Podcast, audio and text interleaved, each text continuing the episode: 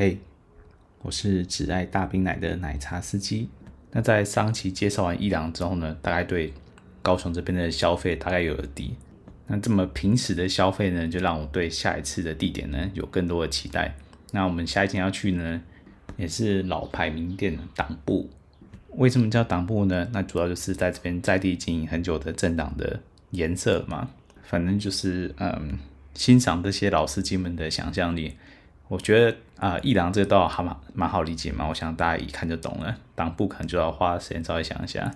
话说回来呢，党部这个位置呢，其实离其他的那些美容名店啊也没有很远，它就夹在中央公园跟六合夜市的中间，其实也算是挺方便的地方啦。如果你呢来这边呢，可以白天去中央公园附近散散步啊，逛逛，然后去美容名店听听乐器演奏，或者是运动一下。呃，舒畅身心之后呢，再去六合夜市啊买个小吃，那是不是一天就很完美了？不过出发之前呢，最好还是先跟店家确认一下，避免你想要的小姐呢去了结果没了。不过党部这边呢有提供美容师，还分成三班，早中晚三班。那如果你想要最多的呃美容师的时刻，应该就差不多是下午傍晚这时候，毕竟可能有早班，也有中班，也有可能有晚班或稍早的来上班的美容师，所以。我感觉这个时刻或者是晚上应该是人数最多的时候啦，但前提是呢，那个班表上的妹子呢都真的有在上班，这个我等下再说明。反正呢，就是他官网上有提供呃电话嘛跟 line，那想当然我当然是加 line，然后去跟店家联系。那我还是一样啊，没有特别去找什么红牌的号码，那我就直接看网络上的照片，那觉得还不错的就直接跟客服去问。不过我是先问客服能不能现场选费，毕竟如果可以把所有的美容师一排站出来，直接面对面选，那是最爽快的。不过客服是说他们没有这样的服务啦，那如果需要的话，他们还是需要你去告诉他们一个号码先预约。那如果小姐不满意呢，是可以现场换的。所以就先报了一个官网上照片看起来比较顺眼的美容师，结果第一个报的号码呢，客服跟我讲，这小姐现在目前没有在上班。但我还是可以在班表上看到啊，反正就是没有，所以说这个班表我也不太确定这个上面资讯到底可信度到底有多高，或甚至是有没有秘密的红牌没有在班表上面的这部分就要麻烦老司机补充了。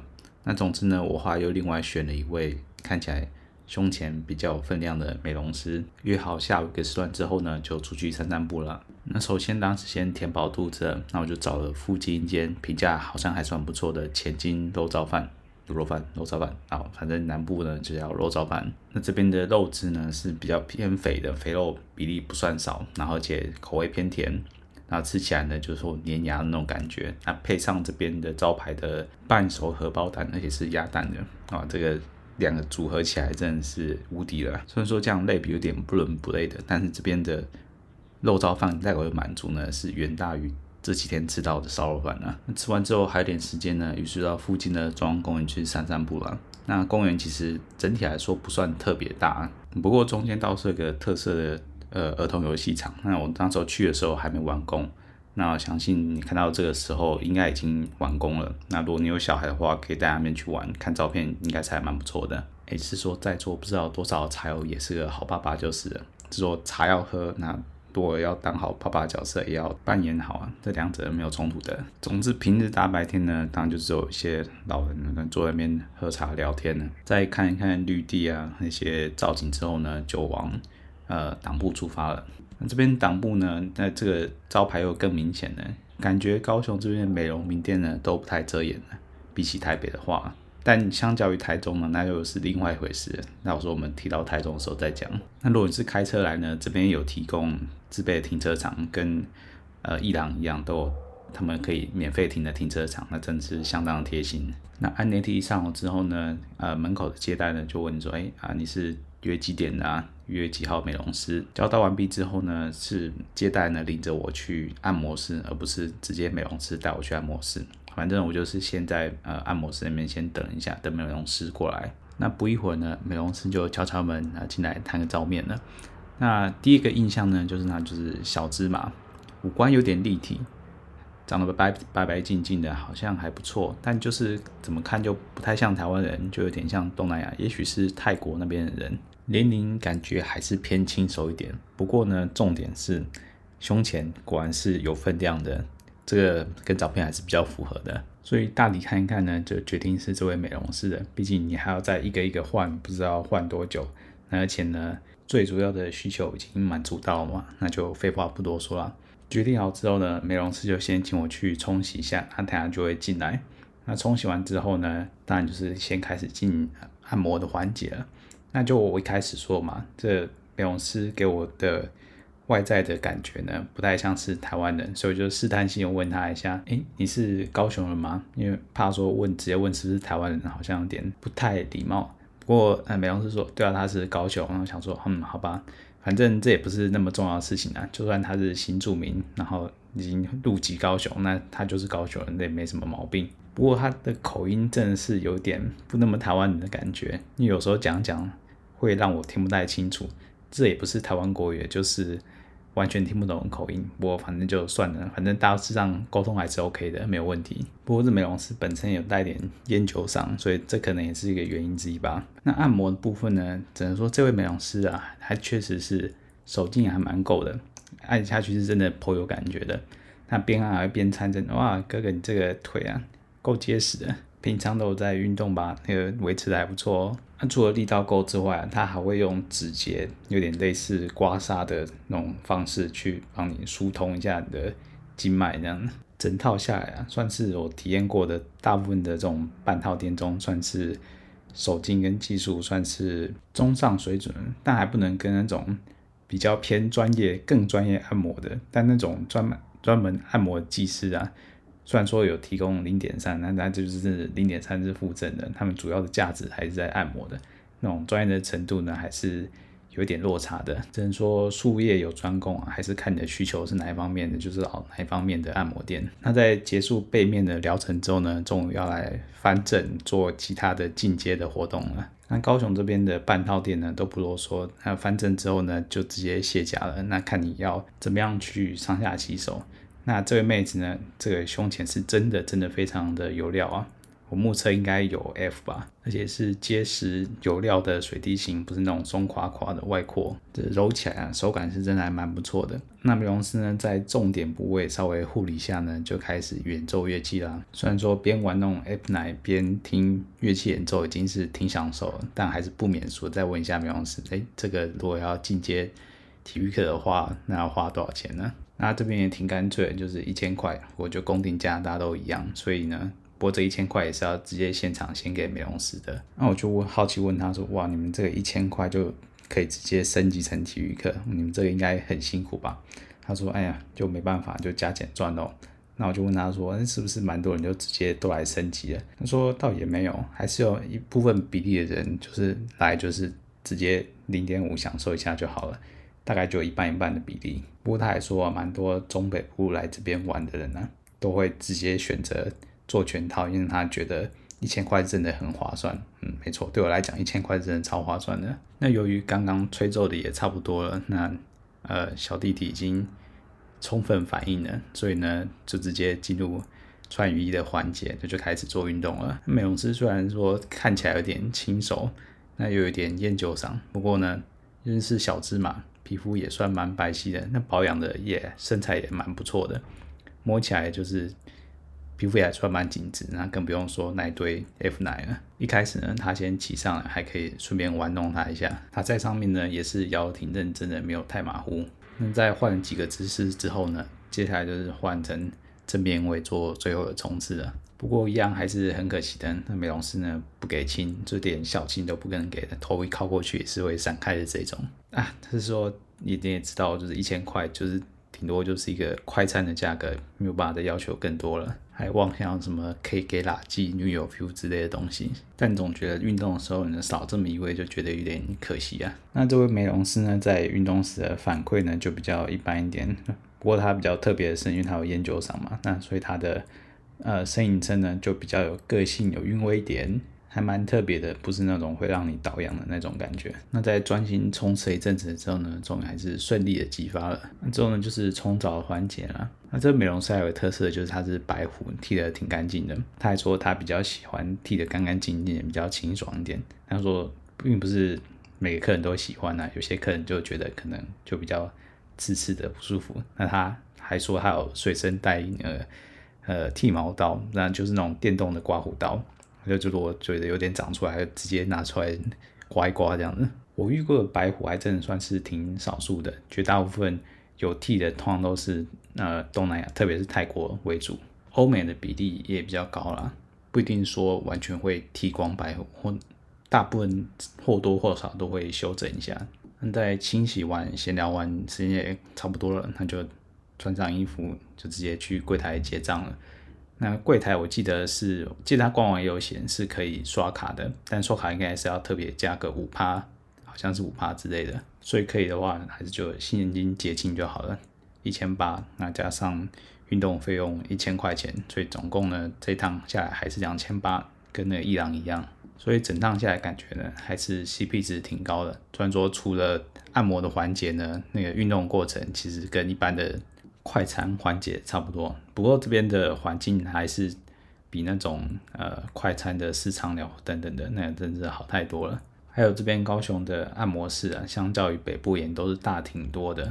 只是呢，按摩床还是就那个大小嘛，你也没有办法奢望说按摩床变成双人床的大小，这样可以让你更舒适的躺在那边，让你施展拳脚，当然是没有办法的啦。诶，说这样讲也不完全正确，毕竟我前几期才提到的泰国的按摩店，他们是真的有一个标准 size 的呃床在房间里面的，只是那看起来就真的不太像是单纯的按摩间就是了。总之这个 CP 值呢还是一样的感觉，就跟伊朗一样，CP 值呢感觉还是挺够的啦。而且他们先把呢起步就是半套呃乐器演奏了，很多其他地方的按摩店呢起跳都只是零点三的手工。挤牛奶而已，有些零点三的还没有卸甲，就是没有脱上半身的衣服，所以你要吃豆腐还只能隔着衣服吃豆腐，那实在是吃了个寂寞啊。通常这种情况，要么妹子年龄很低，就是年轻的妹子有本钱这样子给你提供少少服务，反正你也甘心来；要么就是她的按摩是真的比较到位的。如果都没有的话，嗯，那我不知道你到底要去干嘛？去跟妹子聊天哦，确实确实有些妹子是真的会跟你聊天，会跟你交朋友的。那你可能去就是享受跟妹子纯聊天、闲话家常。那或许也有吧。那世界上呃千奇百怪，各种各样的人都有。但总之啊，我这趟来高雄的这两间店啊，伊朗跟党部呢，这两间都提供的是零点五，然后有卸甲，一节呢一千八，然后。环境等等的设备，我觉得都还算不错啦，但也同样都没有让你就是公开一次选妃，你的得要美容师一个一个来，让你慢慢挑，是我觉得比较可惜点的地方。那另外呢，大家如果要出发之前，最好还是用电话或是用 LINE 稍微先联络一下，避免呢去了白跑一趟。感觉伊朗应该是可以直接去，感觉是没有问题，但党部好像就没有办法这样了。党部的官方网站呢，也让我也放在下面的呃叙述栏。他们还有专属页的呃预约方式，那流程我就不带大家走一遍了，你可以有兴趣的自己去看一下。那我那天运动完呢，大概也是傍晚快晚上的时候了，差不多夜市要开了。那党部那边走去附近的六合夜市呢，没有很远，走路大概不到十分钟就到了。是说。六合夜市我去过没几次，但是每次去的印象都感觉都是给观光客或外国人的那种观光夜市，实在是没有什么特别让我吸引人的。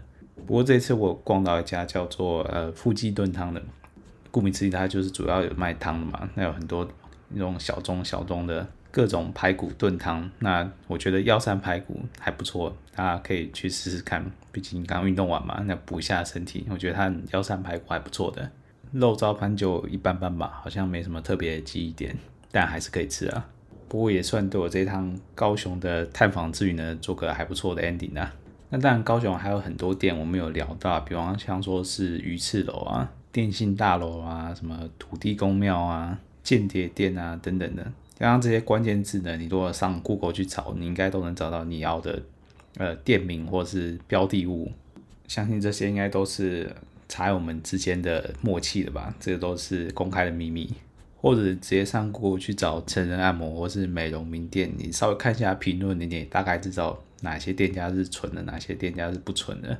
但保险起见呢，找到店家之后，最好还是再回去找看网络上有没有其他相关的评论。但最好还是找一些老店啊，名气比较大的店，至少你如果是新手的话，比较保障。那我这趟来就时间有限，就先去了两间店。那没有去其他店的原因呢，主要就是。另外，其他想去的店大概都集中在呃火车站的另外一个方向，比方说鱼翅楼跟呃刚刚提到的间谍店。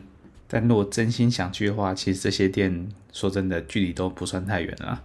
你都住在高雄火车站附近的话，这些店你想要一一去拜访的话，也不是什么困难的事情。然后价格上，我猜应该都是大同小异，毕竟这些名气大、足够大的店家呢，他。基本上都有一个默契，他们起步价跟提供的服务应该都是差不多的。那最终茶喝得开不开心，我猜还是有蛮大一部分的比例是取决于你选到的美容师。蛮多人会去找名牌的，我是没有。但如果真的想找的话，应该是很多论坛上面都有放他们一些跟每个人分享的名牌的资讯。那觉得哪个名牌的是哪里人啊？那服务怎样？身材怎样？都比较详细描述，是说你们如果真的看那些讯息呢，最好还是自己过滤一下，毕竟有些讯息可能是比较久之前的帖子。那小姐不一定做那么久嘛，那有些店家呢，就算小姐走了，她那个号码可能还是会留下来给其他的妹子用，所以你去的时候不见得是点到你真的想要人家之前分享的妹子，这是真的有人分享过的，就是他原本想要点的妹子，那妹子后来告诉他那是之前上一个妹子用的号码。他只是继承了这个号码，所以如果你要听人家报的名牌，还要注意一下时效性啊！不要以为人家报的身体特征觉得差不多了，就相信说应该就是这个名牌了，因为他们会把身体特征差不多的妹子呢，把那号码寄用下去，照片会不会更新我不知道啦，但至少那文案就神了。所以说呢，听名牌也不一定百分之百准确，大家自己还是要心里有数一点。哦，对了，如果你是看以前的文章啊，那看到有些人分享心得话，可能说以前可能一千六啊，还有包含水床的服务，就是有点像日本泡泡浴的气垫床服务，那就躺在上面，美容师用身体帮你洗澡。印象中是鱼翅楼以这个闻名的，然后其实党部好像本来有提供这样的服务，但是因为疫情之后呢，那蛮多店家都把这项服务都取消了。至少我去党部的时候就已经没有气垫床或水床了，价格呢应该也从本来的工定价一千六都调整到一千八了。所以说所有的服务跟价格，还是以你亲口跟店家确认为主啊，不要是拿之前的文章，特别是疫情前的文章来跟店家说，哎，人家都有这个服务，你们怎么现在都没有，是把我偷走了？所以也是蛮可惜啊。如果一千六或一千八能包含。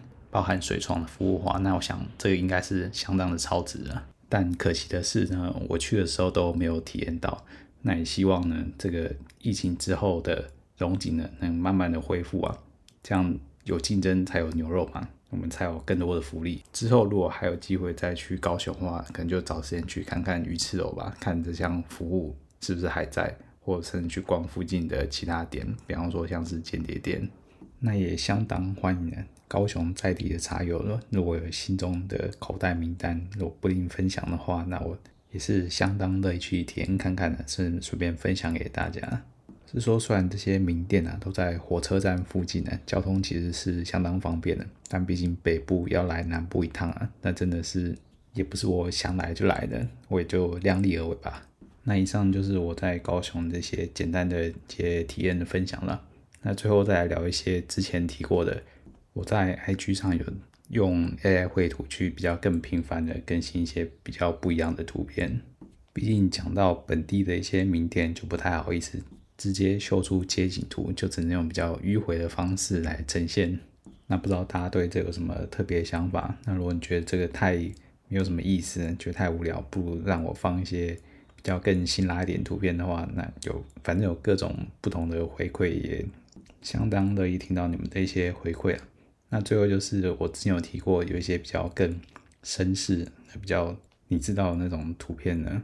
那之前想说要找个地方摆嘛，研究一下才发现，其实蛮多平台呢都不太适合放那种那种儿童不宜的图片。后来几经思考呢，觉得最后还是开了 Twitter 的一个账号，因为感觉上面的风气还是比较自由一点的，他们比较管的相对没有那么严。虽然说账号是开好了，不过一直都没有时间把图片再好好整理一下或者修改一下再上传。那等我放了一些内容之后呢，再分享给大家喽。那今天的节目就差不多到这边了，那我们下次再发车吧，大家拜拜。